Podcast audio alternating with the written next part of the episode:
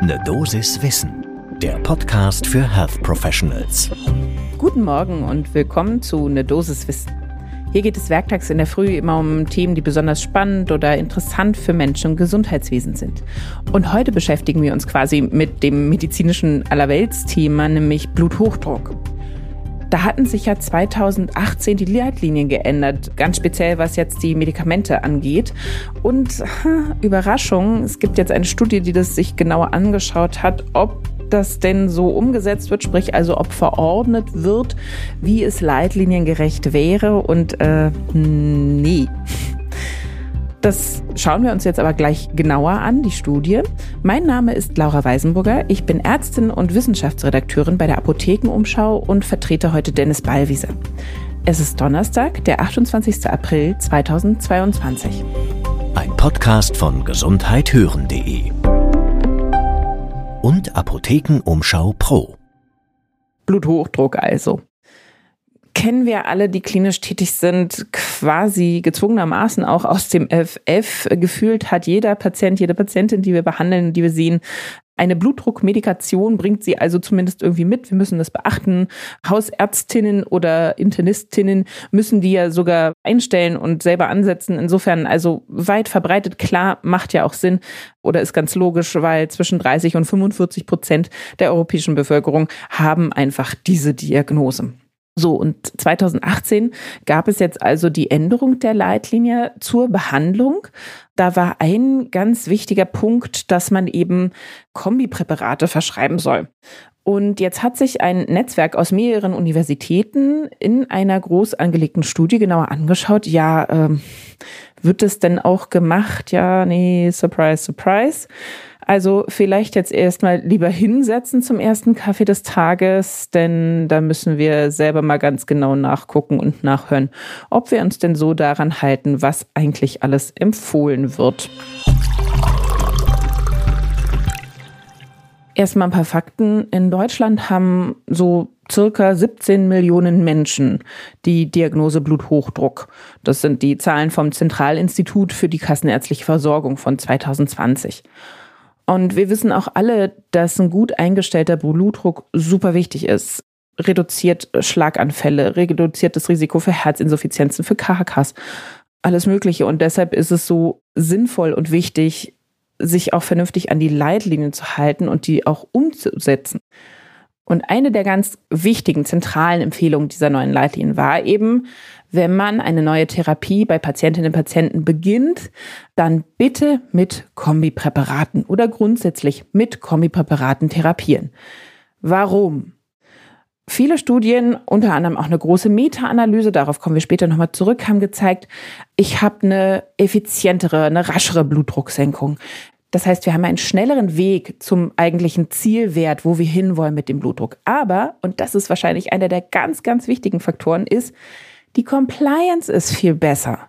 Wenn ich als Person mit Bluthochdruck nicht drei Medikamente oder eben zwei Tabletten schlucken muss, sondern nur eine einzige, dann mache ich das wahrscheinlich viel lieber, also nicht nur wahrscheinlich, sondern das haben die Studien eben auch gezeigt, dann mache ich das einfach viel lieber und halte mich besser dran.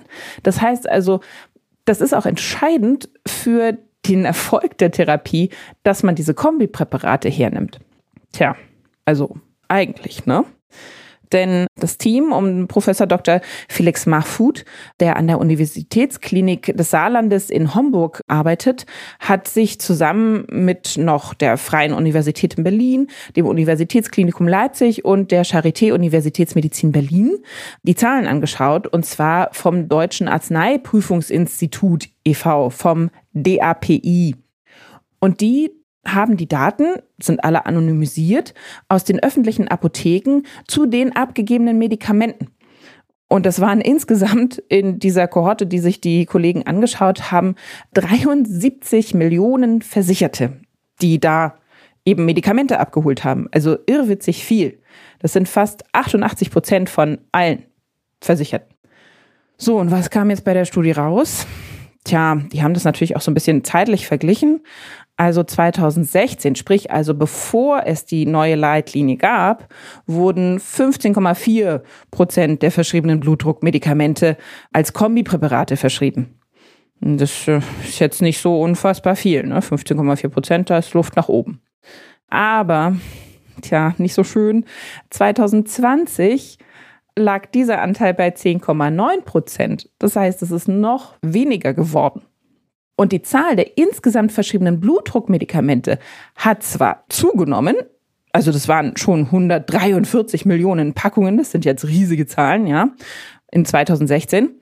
Und es sind nochmal 10 Millionen, also 153 insgesamt, dazugekommen bis 2020. Insgesamt sind aber viel weniger Kombipräparate verschrieben worden.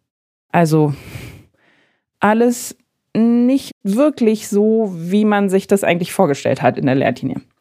Ja, aber warum ist das denn so? Das haben wir auch den äh, Studienleiter direkt, den Herrn Mahfoud von der Universitätsklinik des Saarlandes gefragt. Tja, und er war auch ziemlich überrascht, dass das so wenig leitliniengerecht umgesetzt wird und hat sich da auch ein bisschen was überlegt. Also ein Grund meinte er könnte vielleicht sein, dass das einfach nicht gescheit bekannt ist, dass einige vielleicht gar nicht wissen, dass das jetzt die neue Empfehlung der Leitlinie ist, dass es geändert wurde und dass man da auf Kombipräparate zurückgreifen sollte.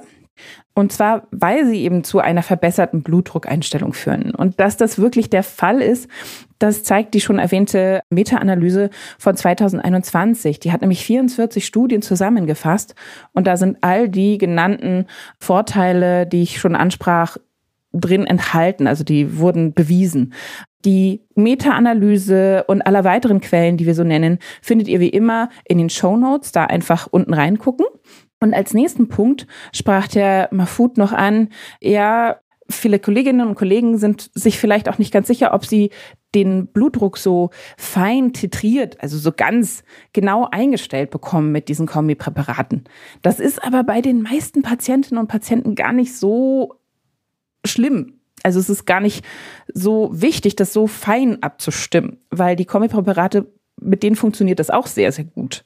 Das heißt, das ist vielleicht auch eine falsche Angst, dass man nicht genau steuern kann. Dabei kann man das eigentlich auch mit den Kombipräparaten ganz gut.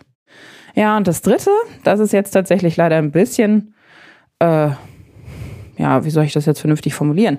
Das ist super ungünstig. Die Kosten sind gedeckelt. Ja, also man muss sich das so vorstellen, es gibt ein spezielles Kontingent an Medikamenten, die verschrieben werden können und die Krankenkassen, also das KV-System, die deckelt die aber nicht alle Kombipräparate gehören in diesen Pool. Beziehungsweise in manchen Bundesländern, da haben wir wieder den schönen Flickenteppich der Bundesländer bei den einheitlichen Verschreibungen. Bei manchen Bundesländern gibt es einen speziellen Topf pro Praxis oder pro Arzt, Ärztin. So und so viele dürft ihr verschreiben an Kombipräparaten. Das zahlen wir. Aber den Rest zahlen wir leider nicht. Und das geht natürlich im Grunde genommen gar nicht. Ja, das ist, ich kann ja nicht sagen, hier ist eine Leitlinie, die ist super. So werden meine Patientinnen und Patienten genau richtig therapiert. Die haben eine gute Compliance, die haben eine bessere Blutdruckeinstellung. Das rettet de facto im Endeffekt Leben. Und ich sage aber ja, aber zahlen müssen sie das leider selber. Oder die Ärztinnen und Ärzte verordnen es gar nicht erst, weil äh, sie halt sagen, okay, das können wir jetzt den Patienten nicht zumuten, dass sie das alles aus eigener Tasche zahlen. Das heißt also, da sind wir auch schon eigentlich bei der Zusammenfassung. Was ist da die Quintessenz? Was müssen wir selber ändern? Was muss grundsätzlich geändert werden, damit sich das verbessert? Das Verschreibungsverhalten. Also zum einen natürlich immer darauf achten, wenn man jemanden mit Bluthochdruck vor sich hat, der Medikamente nimmt, sind das Kombipräparate, kann man da vielleicht was umstellen? Also wenn man jetzt verschreibender Arzt, verschreibende Ärztin ist, kann ich da noch ein bisschen was optimieren, das immer im Hinterkopf haben. Dann natürlich politisch muss sich das ändern. Ja, ich muss die Versorgung an Leitlinien anpassen und nicht andersrum, bitte. Oder es darf nicht darauf Rücksicht genommen werden, dass es nicht verschrieben werden kann, sondern es muss einfach möglich sein, es zu verschreiben. Und natürlich, und da sind wir jetzt gerade schön dabei, aufklären. Aufklären, aufklären, dass die neuen Leitlinien da sind, dass sie total Sinn machen, also die spezielle Anordnung in den Leitlinien, dass man Kombipräparate verschreiben soll bei Bluthochdruck und das verbreiten. Und da hoffe ich sehr, äh, dass wir hier jetzt einen kleinen Teil dazu beitragen konnten mit dieser Folge. Und das war für heute auch schon eine Dosis Wissen. Mein Name ist Laura Weisenburger. Ich hoffe, ihr konntet wieder was für euren klinischen Alltag mitnehmen, was weiterhilft. Wenn das so ist, dann lasst uns doch bitte gerne eine Bewertung da auf Spotify oder bei Apple Podcasts. Das wäre echt super. Und ich freue mich, wenn wir uns morgen wieder hören. Bis dann. Ein Podcast von gesundheithören.de und Apothekenumschau Pro.